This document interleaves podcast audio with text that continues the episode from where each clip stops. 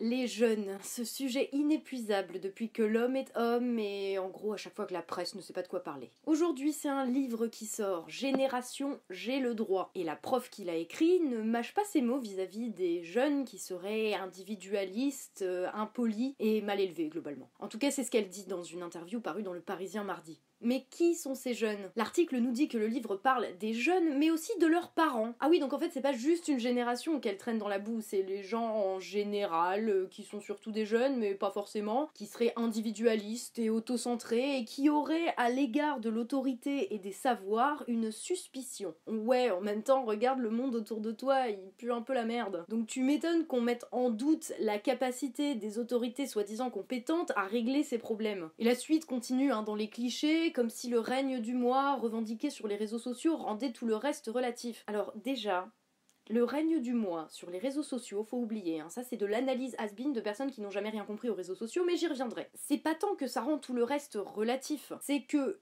le fait que tout le monde puisse s'exprimer sur les réseaux sociaux, bah ça, les tenants d'une espèce de pensée dominante qui étaient bien contents de leur sentiment de supériorité, bah ça les emmerde. Ça les emmerde qu'il y ait des gens qui arrivent et qui leur disent non mais en fait votre parole elle vaut pas plus qu'une autre, pas moins mais elle vaut pas plus non plus. Parce que ça fait que eux du coup se sentent diminués dans leur autorité. Pour un exemple très concret, je vous invite à aller voir la très parlante séquence du passage de Squeezie chez Hardisson, c'est un festival. Et on continue avec ce principe prétendument progressiste selon le il faut se mettre à la portée des enfants, on a maintenu un grand nombre d'élèves derrière un fossé devenu quasiment infranchissable. Déjà, se mettre à la portée des gens, ça veut pas dire les prendre de haut et se dire qu'on sait tout juste parce qu'on est plus vieux. Hein. Et c'est particulièrement vrai aujourd'hui, à notre époque, où bien souvent c'est les élèves qui vont sauver le cours d'un prof parce que c'est eux qui savent comment faire fonctionner l'ordinateur. Mais au passage, la soi-disant politique de l'enfant roi qui est fustigée ici, en gros, c'est euh, l'enfant est considéré comme une personne, il prend part aux décisions de la famille, il a le droit d'exprimer son avis t'as pas le droit de lui mettre une torgnole euh, quand tu rentres de ton taf parce qu'il t'a énervé. Donc cette politique, les premiers pays à l'avoir mis en application, c'est les pays d'Europe du Nord. Et ça ne les empêche pas d'avoir les meilleurs et les plus performants systèmes éducatifs au monde. Donc le problème il vient peut-être plutôt du côté de ceux qui veulent pas voir leurs responsabilités en face. Dans les problèmes qu'on a aujourd'hui, hein, je dis pas qu'il y en a pas, mais vouloir revenir à une bonne vieille éducation à coup de pompe dans le cul ou juste d'encore plus d'infantilisation, qui visiblement marchait pas non plus, hein, c'est pour ça qu'on était censé avoir arrêté, bah c'est bon pour les gens qui ont pas d'idées et qui préfèrent blâmer les réseaux sociaux Et on en vient à l'individualisme. Quand vous mettez votre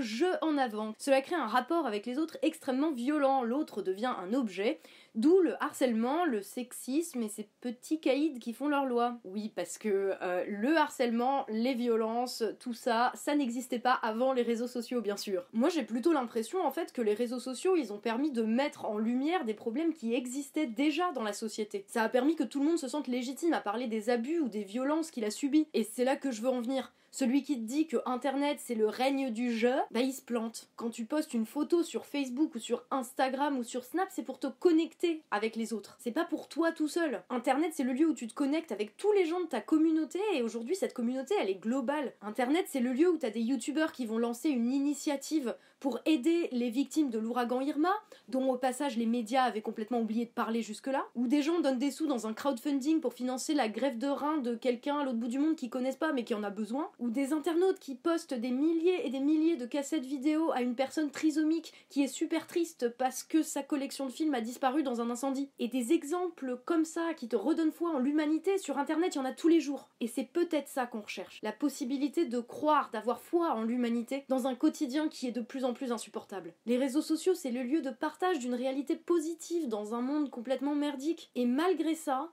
certains persistent à y voir seulement une espèce d'attraction égotiste pour des jeunes et des moins jeunes du coup qui seraient pas adaptés au monde réel. Mais le problème c'est peut-être pas nous hein. Entre le chômage, le terrorisme, la violence, le dérèglement climatique, la destruction de la planète, il faudrait qu'on parle de l'énorme problème du fait que les élèves tutoient comment dire le pire là-dedans, c'est surtout de devoir écouter des gens qui nous donnent des leçons de morale sur notre supposé individualisme. Alors je vais vous dire un truc, si c'est vrai que cette génération, elle a j'ai le droit comme devise, et eh ben moi, ça me redonne de l'espoir. Parce que des gens qui disent j'ai le droit, c'est des gens qui sont conscients du monde qui les entoure. Des gens qui savent reconnaître l'injustice quand elle est là et qui sauront ouvrir leur gueule quand il faudra les défendre, ces droits, que ce soit pour eux ou pour les autres. Dire j'ai le droit, c'est quelque part se dire les uns aux autres qu'on se laissera pas tomber et qu'on se défendra jusqu'au bout. Une génération qui dit j'ai le droit, mais c'est hyper positif. Ça veut dire que c'est une génération qui a compris que c'était pas ceux d'avant qui allaient les défendre et qui se prennent en main pour se comprendre les uns les autres. Parce que un droit,